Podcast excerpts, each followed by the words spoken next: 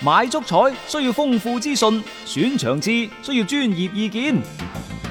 彩虹豬微信公眾號每日為你奉上名嘴張達斌賽事觀察、足彩培訓師李漢強專業分析，更多足彩資訊，更多專業預測，盡在彩虹豬微信號。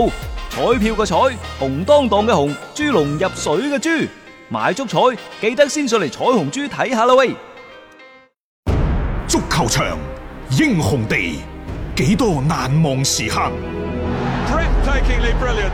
從最後三分鐘絕殺，逆轉到伊斯坦布爾勝利大逃亡，從希臘神話到冰島奇蹟，從童話變成現實，從英雄變成傳奇。最偉大嘅球員，最不可思議嘅入球， Extraordinary entertainment. 勝敗之間只有一線，神奇之處，魅力所在，只可意會，更可言傳。足球新勢力。翻翻嚟係第二 part 嘅足球新勢力。對上一 part 呢，我哋講到甚至乎上升到人性嘅弱點嗰度去講，係咩事呢？係咁嘅。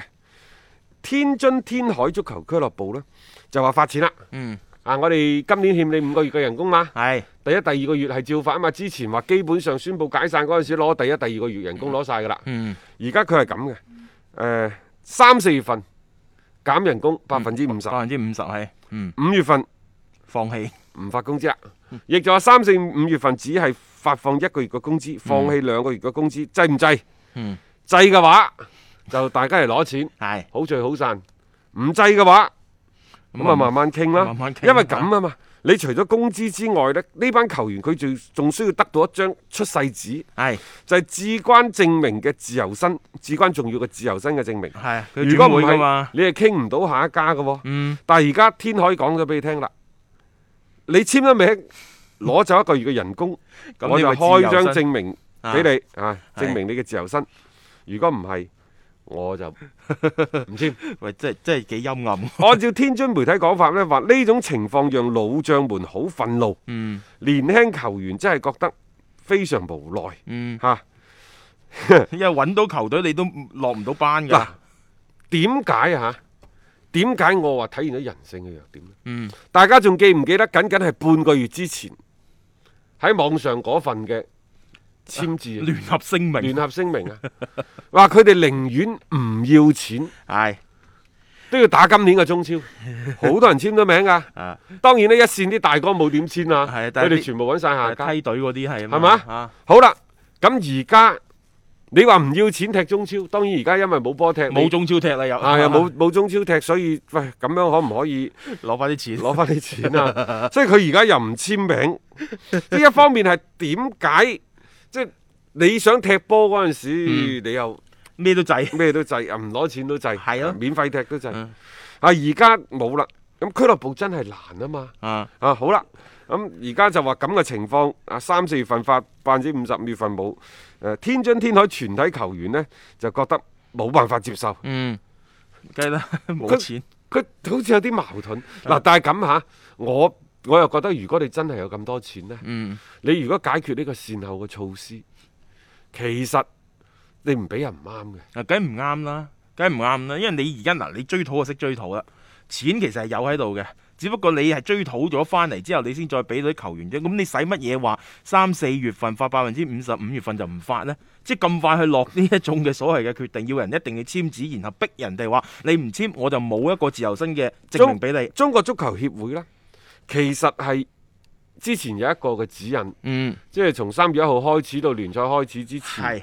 你係可以減薪嗯，百分之三個十倡議啊嘛，到百分之五十嘅，係啊係咪？啊，咁你咪按照呢個嚟，你俾多呢啲球員半個月人工就三四五月份，咁啊如何啫？我解散。其實都照俾咯，嗬。其實一個企業嘅解散啊，嗯嗯，佢都要變賣資產，你都要補償下啲員工㗎。冇錯啊，唔係話散咗就乜事都。所以我就 話呢個天津俱樂部本身喺呢件事情上邊做得係有啲唔厚道。當嗯然你可以同我講，你話喂，我哋舊年都冇錢，苦苦捱咗一年喎， 我唔理你。係即係人哋舊年係咪幫你做嘢做咗一年即先？係人哋唔係話出工唔出力啊嘛，冇錯我都係同你打啊搏工。晒命同你留翻個中超嘅資格㗎喎，係啊啱唔啱啊？啊好啦，呢個係俱樂部，我覺得真係有好多不着嘅地方。講唔過去嚇，啊但係球員呢，亦都一樣。 喂，佢都已經係咁樣啦。嗯可唔可以一人退一步？當然，可能你對於俱樂部咁樣硬邦邦嘅霸王硬上弓嘅係做法，你會覺得好唔滿意個。心裏邊唔舒服所以呢，啊你就全體拒絕接受，既悲憤又無奈，係、嗯可以理解嘅。嗯啊，但係偏偏你就之前有一份咁樣嘅唔要錢都要打中 超，啊而家呢，人哋要降薪，你就全體拒絕接受，即係呢度有一個落差。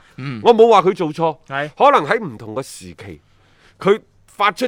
唔同嘅聲音，嗯都係可以理解嘅，只不過即係呢個對比起身，唉，覺得有少少滑稽。而且嗰個時時間唔係爭得好遠啫嘛，我想講下呢件事我係爭球員嘅，啊即係所謂嘅打工者，你有打工者，你維護翻自己嘅權即係其益。實係維權啫嘛，係嚇佢都係維權嘅一種手段。啊只不過即係你之前做得太高調， 啊而家做得太現實，嗯呢個中間有少少落差啫。即係即係嗰個人設啊有啲唔同咗啦嗯嚇，即係但係呢個我覺得佢仲仲有排即係要拗咯，即係天海係想你足協嗰啲快啲幫幫手攞到嗰我就啲錢覺先得。呢，其實嗱，足協啊，嗯我哋足協呢就係有錢分，我我成日都話你嘅即係我嘅，我嘅即係我自己嘅，啊嚇，係嘛啊？即係呢個係有錢分嘅時候，嗯你嘅即係我嘅， 我嘅即係我自己。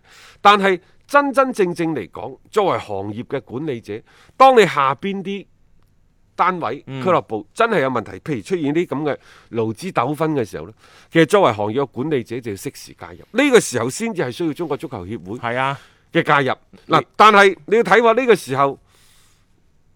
見唔見到中國足協嘅身影先？仲有一個呢，就係阿穆倫扎，穆倫扎係邊個？係以前遼寧嗰個啊外援。係呢個人幾好波㗎，係嗯能文能武，又又帶得又護得又射得嘅。佢呢就話舊年二月份開始到而家年幾啦，嗯都冇攞過一分錢。誒，哇佢喺中國踢波踢咗五年，勤勤懇懇、嗯啊，亦都呢就即係幫助年輕球員快速成長。反正就長時間年紀冇收入，話而家生活已經好拮據。其實我相信嘅，嗯因為佢哋嗰啲外援呢，即係可能分分鐘有幾多使幾多。係啊，而且好多姨媽姑姐啊要照佢 顧，成條村都要照顧 啊！啊啊，誒，佢話已經聯繫咗律師，將欠薪嘅問題上告到國際足聯嗯啊等等，甚至乎呢，遼寧當地嘅媒體話，烏倫扎連即係翻嚟國內嘅路費都係都係自己揞錢，即都係係冇冇得得到報報銷銷嘅。係。幾千蚊嘅路費都報銷唔到，更何況幾百萬嘅人工等等。啊呢啲真係變咗好似無頭係啊，公而案家咁遼中已經退出退出咗啊，逆轉唔到㗎啦。啊哈冇錢俾就真係冇錢俾㗎啦。嗯咁、你中國足球又係一個背負咗一個非常之負面嘅明冇錯星。喺呢個時候係咪中國足球協會你就應該去出面呢嗯嗱、我就所以我就話你。如果我作為國際足聯，我唔我唔罰你，我罰邊個？點嗯解國際足聯喺疫情當前第一時間建議大家減薪百分之三十到百分之五十，甚至話百分之五十呢？嗯就係你一定要俾出個指導嘅意見，仲有你適時要介入介入一啲冇錯，嘅球員嘅即係轉嗰會。啲嘅時間你一定要出嚟，你作你為要一幫助佢係啊，嗱，你成日都話我哋係純市場化運作，嗯係嘛？嗯如果純市場化運作，你交晒俾呢一個市場去做嘅話，你就唔好同人哋分中超嘅版權啦。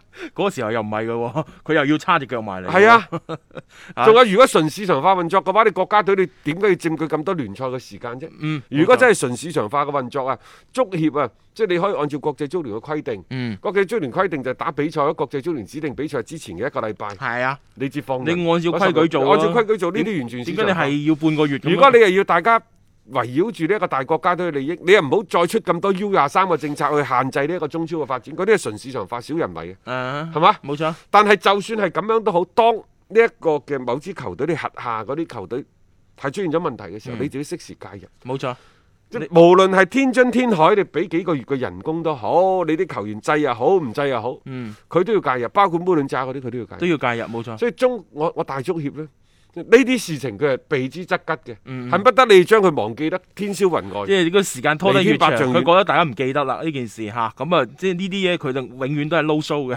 但係一講到話即係要分利益啊、分版權費啊，佢嗰啲理㗎啦，係啊，即啊係甚至乎嗰千五百萬，你一路就話，誒哎你中有國錢足球我唔協會俾。效率最高嘅就係每個禮拜嘅小評書法。係啊，只不過聯賽停咗啫嘛。如果唔係每個禮拜。啊，大家都可以欣賞到啊 係啊，星期五嘅晏晝咁啊，臨落班前總係掟啲出嚟。因為嗰啲嗰啲無本生意嚟㗎。啊，點解呢？就係揾幾個老師，嗯即係裁判老師睇，誒呢個波係咪犯規啊？係佢已經紅牌黃牌㗎咯，嗯使唔使追罰啊？啊拍一拍腦袋，係唔需要任何成本，啊係喎個果拐唔知咁積極啊喐下又啦。罰廿萬，喐下罰三百萬，唉，真係所以即係係都係嗰句啊！咧，中超聯賽搞咁多年最賺錢嘅係足協啊， 呢、個應該係大家都共識嘅一個理論嚟嘅。